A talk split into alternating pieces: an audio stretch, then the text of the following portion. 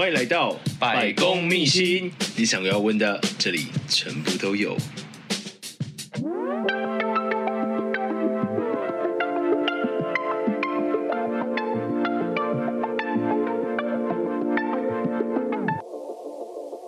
哎，Hello，大家好，欢迎来到百工秘辛，我是节目主持人失礼先生。今天我们邀请到来宾是钢铁小厨娘九一四，我们欢迎。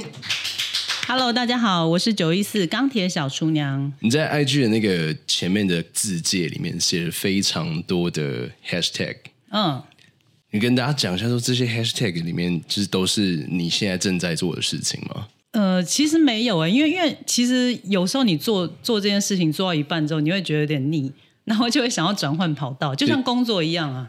这就是一个不停转换兴趣跟对，就像有些人会斜杠，然后就是。嗯你的放的重心在哪里比较多？这样子，所以现在是上面有写跑步、重训、钢管、三铁跟厨艺烘焙。对，所以现在最主要是在做最主要的话，呃，应该算是重训跟健身这样子。那哎，这个东西我刚刚有听到说，你原本不是这个职业出来的。对，其实我原本的职业是会计。嗯，那因为我们的我的这个会计呢，其实是算对外的，所以跟国外观光客比较有相关。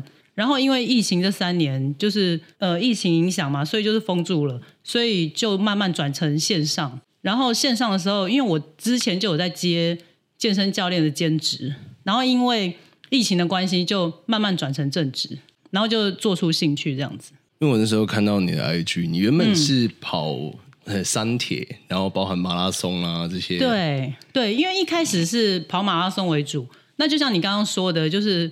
跑腻了之后，就会想要转换跑道。我就觉得光跑步是不够的，所以想说就来玩玩看三项铁人三项。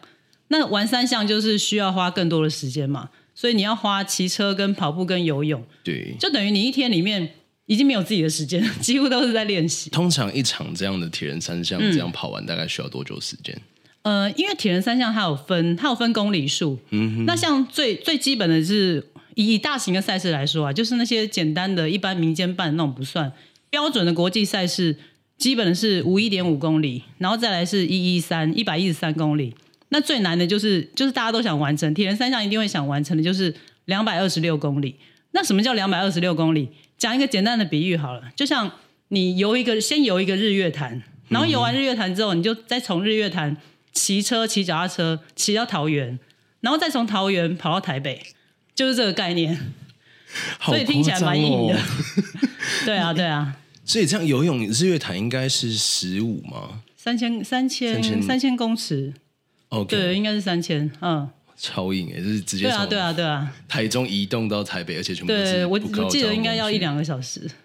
对了，因为因为我泳渡日月潭，这样一两个小时就可以完成了。没有了，要当然是有练啊，因为我那时候没练泳渡日月潭，就差不多快两个小时啊。嗯嗯。所以你如果是有靠速度的话。应该差不多都是一个小时，快的话应该一个小时就就可以游完。哎，所以说从三项后来为什么会变成重训健身？嗯，那就是因为我因为我很不爱放松，然后你你看嘛，你看我的训练量就知道，因为除了三项都要练之外，平日啊，因为以有工作人来说，他如果以平日下班后要去训练，训练完之后假日一定免不了长距离的训练嘛，像跑步，跑步就要跑一个半马，最少每个礼拜要跑一次半嘛。然后还有骑车，骑车也是一样。你除了骑平路之外，你还要骑山路，就是要练那个爬坡，嗯、就是速耐都要兼具。然后游泳，游泳更不用说，游泳一定是有空有空，对，心肺就一定有空就要去练。嗯、所以在三项大量的累积下来之后，你如果是一个不爱像我一样不爱放松的人，就会越来越紧绷，肌肉越来越紧绷。然后我那时候就是小腿去压迫到，造成疲劳性骨折。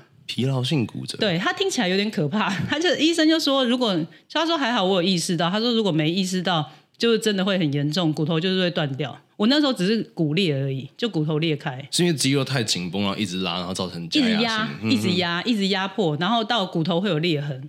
我就想，为什么我那时候小腿脚会痛？我以为只是一般的筋膜拉伤。嗯哼哼。我想说，为什么那么久都没好？甚至是已经到我连上公路车。就是连骑车都会都会摔倒的那种地步，所以我才想说，因为我本来想说我不能跑，那我就骑车就好。然后那时候都还可以骑，只是觉得连上去都不会都不稳，然后就是一一上车就摔倒，已经痛到这种地步了。这样，的受伤有造成你的训练的一个停滞吗？有啊有啊，就是有啊，所以我才会转重训，嗯、我才会那时候去加入健身房。嗯哼，因为我想说，我下半身不能动，那我我就动上半身总行吧？因为你知道，运动磨人就是你没有办法休息，只要你一停下来就觉得对对对对，我就觉得好像哪里不对劲。我那时候有看到你 IG 的照片，对啊，你那个肩啊练得超长的。嗯，还好还好。嗯，所以你。重训有一些赛事，嗯，所以你有你有去参加过哪些赛事？有，因为因为我其实最早除了跑步之外，比跑步还要早，其实是钢管。可能就是因为我钢管练练的有底子，所以它比较吃上半身，所以我的背肌跟手臂的力量都会比一般人强。然后那时候我刚进入健身房的时候，就很多前辈就会说，其实他们就是以前老一辈那种比过健美的，他就会说。哎，其实你很适合去比健美。那时候，那时候比基尼比赛还不是那么盛行。然后他就，可是他就觉得我的体格很适合。他说：“你只要哪里哪里再雕一下，你就可以去比比基尼。”可是那时候对对那时候的风气来说，要穿那么少，然后又要上台，那时候还不是很盛行，所以大家都会有点抗拒。等下，我我可以问一个蛮失礼的问题。哦，你问你问，不是你说那时候蛮不盛行？对，那是几年前的事情。因为因为我要说，Joyce 真的看起来超年轻。嗯，二零一七吧，一七年。对对对对，那其实也不久前呢。对啊，但是但是比基尼盛行是这这两三年的事情。嗯哼，对啊。所以那时候的重训的比赛是是女生的项目比较少吗？还是其实有，但是但是女生参赛的不多，男生比较多。就他们觉得穿这样那么少，然后要在台上这样裸露是。好像好像不是很好看。那时候的风土民情，对对对对对，而且我那时候钢管也是一样，也是都是不被大家认同的。但是现在都越来越多女生在学钢管了。嗯哼，对啊。所以你现在本身也有在教钢管吗？呃，没有，但是我今年有想要拿钢管的证照。嗯哼，当然当然也不会不会以教学为主啦。哎，所以觉得是你在嗯说做健身这一项的时候，大概是从什么时候开始到现在，大概过了多久？呃，因为我是二零一四一五年开始跑步的嘛，然后玩了三铁也差不多两三年，那后来就受伤了。受伤之后，二零一七开始转重训，嗯哼，然后比健美，我记得是我记得第一场应该是二零一八年底吧，就差不多我练了大概快快两年的时候，然后参加第一场呃国际赛事这样子。那参加完之后就开始有在就是教学这样。呃，参加完之后。那时候应该是比了大概三场还是四场，才慢慢就是当网红之后才才慢慢有接。为什么会想要就是变网红这件事情？我其实也没有想要变网红，只是厂商后来我那时候也不知道什么叫做 KOL，什么叫网红。嗯哼哼，就只是觉得哎，怎么就是从那一次，就是因为我第一次比赛就就全场总冠军嘛，所以就觉得怎么那么多莫名其妙的讯息一直丢给我。就是刚好就得了那个冠军之后，就开始对对对对对对，就就粉丝就越来越就暴增那种，嗯、然后就就是很多厂商就会就是说送东西给我啊，就也是傻傻的进去，然后那时候也不知道报价干嘛，是后来陆陆续续才有前辈慢慢指点我说要怎么收费，然后怎么样怎么样。所以你觉得当网红这件事情跟原本的健身的这件事情啊，嗯，它是不冲突的，不冲突哦，会有相辅相成的效果吗？应该是说，我本来就是想要传达一个运动观念给给大家，就是希望各个年龄层的人都可以一起来运动。其实出发点是好的，所以其实我本来就是比较不想要跟利益扯上太大的关系。怎么说？因为大家就是出来说，哦，我工作就是要赚钱，为什么会不想要跟利益扯上太大的关系？没有，因为因为比较希望会是推广运动。嗯哼哼，对啊。比较会是希望这种心态。其实不管任何年龄层的，不管你是男生是女生，或者是你只要活着，你就必须要动。对啊，因为运动真的是对对身体是很好的。嗯哼哼。那你在就是从事包含健身这一段时间，或者是在网红的这个领域里面，你觉得在这几年当中，你觉得你遇到过最让你觉得困难，或者是觉得最低潮的事情是什么？最低潮一定是受伤啊。嗯哼哼，因为你受伤，你就是不能练啊，然后就觉得全身怪怪的那个时候。对，但但是但是每一项运动其实都会有，我们会把它叫做撞墙期。嗯，就像我跑步也是啊，跑跑到一个阶段，因为我一开始跑步都会追求速度，可是你跑到一个阶段，你会发现你的速度就是上不去。你不管再怎么练，你就是没有办法突破那个门槛。那当然，健身也是一样啊。你就是练到练到一个境界，你没有办法再增肌或者是再减脂，你就觉得你是卡住了。那这个时候，其实低潮一定是难免的。只是你就是要找方法，你就是要看你是哪一个环节出错了。所以我我其实那时候就是会想，当然第一个就是看呃找方法嘛，或者是询问一下是哪个地方做错。那也有些人就是放弃，也不是放弃啊，应该说他会转换跑道。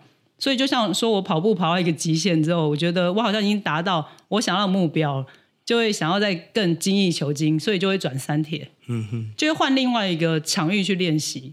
那反而从中找到更多的快乐，这样子。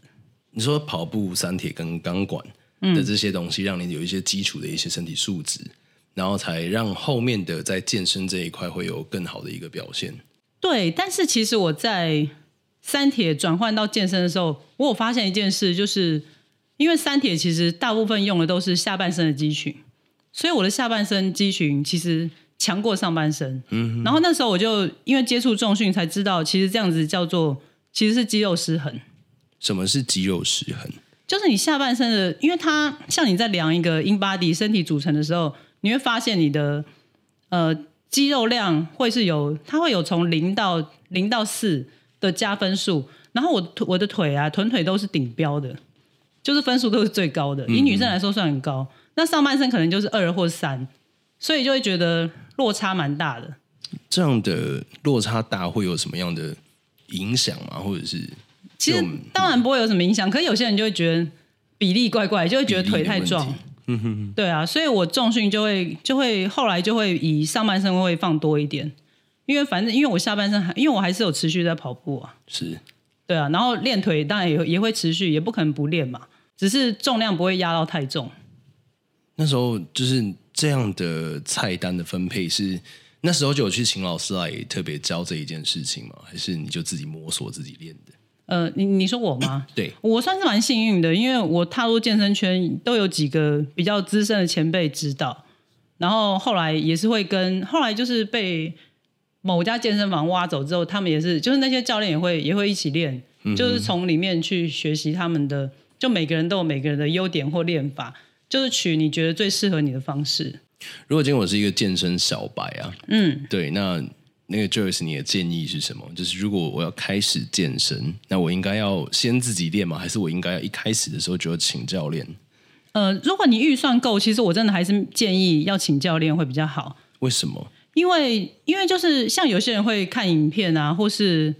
或是自己随便练，或是甚甚至听朋友的指导。嗯哼。但是有一些有些人建议，或者是影片上的不一定是正确的。那你反而，而且每个人的身体结构，或者是像刚刚你有提到，刚刚有个朋友就是他会有腰酸、腰酸背痛的问题。嗯嗯。就每个人的工作跟工作或者是生长环境影响，所以每个人素质不一定一样。那你就是需要专业的教练去评估，说你有一些动作其实是不能做的。或者是我们要用别的方法去锻炼那个那个肌群，锻炼核心之类的，所以要看，其实就是简单来说，就是要因材施教。嗯哼，但这不是一般人或者是你看影片就可以学到的。那我简单的来就是介绍一个，你觉得你最喜欢的健身动作，嗯、你会最你觉得最推荐哪一种？是哪一个动作？最推荐的动作？对啊，如果下半身来说的话，我最喜欢做的是臀推。嗯哼。对，如果说你在做做臀推的过程当中，嗯、你有最需要注意哪些事情吗？单纯就讲臀推这一件，就是你要懂得唤醒臀肌这件事。嗯、因为你看，像我在带学生的时候，其实很多女生会不知道怎么样用屁股去发力。嗯哼，对啊，那这个就是需要靠专业教练的去引导。就像深蹲来说好了，深蹲虽然它是臀腿肌群嘛，对，可是有些女你就会发现，有些女生会说，我只想要练到屁股，不想要练到腿。但根本不可能啊，因为你臀腿一定是连在一起的。嗯、对，你只能让它的趴数吃多一点，你可以让屁股的趴数吃多一点，腿少一点。那就是你重心要放在臀大肌上，你的大脑要学会去控制肌群。对啊，就是控制让臀大肌出的力要比股四头前面大腿前侧出的多。所以就可能在同样的一个动作里面，然后我还是借由就是我自己的大脑，然后去调整自己肌肉配重的那个比例。对啊，对啊，那我会喜欢做臀推，就是因为它算是下半身的训练动作里面臀大肌吃到最多的。那股二股四的参与会比较少，会比深蹲硬举来说来的比较少的一个动作，所以我最喜欢做这个动作。如果说就是在健身这一个行业里面呢、啊，嗯、有没有觉得就是有什么？大家可能觉得说啊，健身教练都是很厉害啦，或者是比较光鲜亮丽的外表。那你觉得就实际在工作的情形跟、嗯、呃，可能大家刻板印象中的一个健身教练有什么不一样的地方？嗯。对，当然，因为最近有一个很红的节目叫韩国实境节目，我不知道你知不知道，它叫《体能之巅》。哦，有。对，那他就是找一堆身材练得很好，然后颜值都很高的男女去参加这个比赛。嗯哼。那就像大家眼里看到的健身教练一样，当然光鲜亮丽的一面有，但是其实我觉得私底下就是就是一个业绩压力。业绩压力。对，但是业绩压力你也不能说他不对，因为他们毕竟要靠这个吃饭嘛，所以宣传不能少，但是。我觉得就是你要认真教学生这件事情，就是你要以，因为像我做健身教练那么久，我觉得最大的收获其实真的就是看到他们的成长跟进步。那有些人就是会要以推课业绩为主，所以这个是大家比较看不到的一面。如果说有推课业绩的教练，他会有什么样的特征？特征哦，对，他就是会叫你一直买课，就 会一直暗示说，哎，嗯，你那个好像堂数差不多，堂数差不多，你要继续刷卡了。这种教练课，你觉得应该定价多少算是合理的价钱？也要看那个教练的专业知识够不够。所以有证照就代表专业度？呃，不一定哦，不一定，不一定，因为有一些证照是花钱就可以买到的。你可以可以偷偷告诉我是哪几个证照是花钱就买得到的吗？也不能说花钱就买到了，因为像，因为他还是会考试，还是会有他的一定的形式在啊。国内的通常都比较简单，所以要有国际证照，通常都会相对专业一点。对，因为有一些国际证照是你就算考不过，你如果考不过的话，你还要再重新考一次。嗯哼哼，对啊。但当然，证照这个一定是基本，对，你具备的证照一定是基本。那再来就是专业，你的要看你这个教练平常自己有没有在练习。你因为你自己练习，你自己有自律，跟我一样，那看起来就没什么说服力。对，一直吃就没有什么说服力，然后太懒散，所以自律一定要够啊！你一定要自己也会练，嗯、你才可以带你学生嘛。对，对啊。所以，哎，教练课我只是跟教练一起练，这样有有有这种可能吗？呃，什么意思？就是我我不花钱，然后我想说跟教练一起练习。就比如说，有一次我想找你一起运动，但是我不想买教练课。呃，这个那就交情要够熟。好，好了解了解。嗯，以你就是从，但是我刚刚讲的是，就是如果有预算的话，当然是请教练最好。那如果说你就是没有这个预算，就可能经济上有考量。那那我的建议就是，你就是也可以做居家的训练，只是你要找的那些影片要要够专业，嗯哼之类的。对啊，就是要要多做功课了。其实简单来说，就是多做功课。居家训练最需要注意的事情是什么？嗯、当然就是不要受伤啊。对啊，什么样的动作会让我受伤？其实深蹲也蛮容易的，深蹲蛮容易受伤，深蹲蛮容易的啊。很多人深蹲容易受伤，膝盖痛或者是腰痛、下背痛啊。所以这些都不应该在正常的一个深蹲的动作的训练出现。呃，这些疼痛都不应该在深蹲里面会出现。嗯哼哼，对啊。所以当我就是发现说，哎，我身体有一个蛮奇怪，我会觉得它特别的痛，或者是就是觉得说，嗯，那样的不舒服，也许可能就是我们在训练的过程当中的姿势是有问题的。对，或者是你没有用到正确肌群去发力，嗯、反而让其他的肌肉群去代偿。那我怎么知道我有没有代偿？所以，所以你就是要看你练到的，就像比如说买教练课啊、呃、之类之类的。OK，就是从呃 Joyce 开始做健身教练，也是我二零一七、二零一八那边到现在，嗯、也大概是三到四年的时间。对，就是如果从兼职开始算的话，因为正职算是疫情这三年。嗯哼，对啊。你觉得如果说在这么多的健身教练里面呢、啊，就是能够让你就是与众不同的地方是什么？那应该就是我的热忱。热忱 对，不行，这太官腔了。没有，就可是我是说真的，就是你要真心去对待你的学生。嗯哼，对啊，就是很希望他们可以在练习的过程当中看到他们的成长与进步。对，因为学生给我的回馈，真的就是我得到最大的收获。嗯哼，对，我看到 IG 上面就是前一阵子有那个，嗯，就是网络酸民事件。嗯，对，那那是一个怎么样的事件？哎，其实其实酸民啊，我觉得是你各大行业都会遇到的。嗯哼。所以其实对我来说，那件事情已经算小了，因为他就是只是说，哦，就有个人一直在在我这边留言，他就说，哎，我都是靠美肌修图的，就是说我的照片都是靠美，可是拜托，这个年代谁不用美肌啊？就其实大部分网红都会用，就我帮刚刚那句 quotation mark，就是现在这个年代谁不用美肌？对啦，可是当当然也是也是有啦，只是大部分都会用啦。嗯嗯，就是不管是有没有用，或者是维修，这一定都会有嘛。对，因为你不管再再怎么样漂亮，或是胖瘦，一定都会。就像以以瘦来以腹肌来说好了，就像再瘦人，他只要是凹着肚子，都会有肚子。对。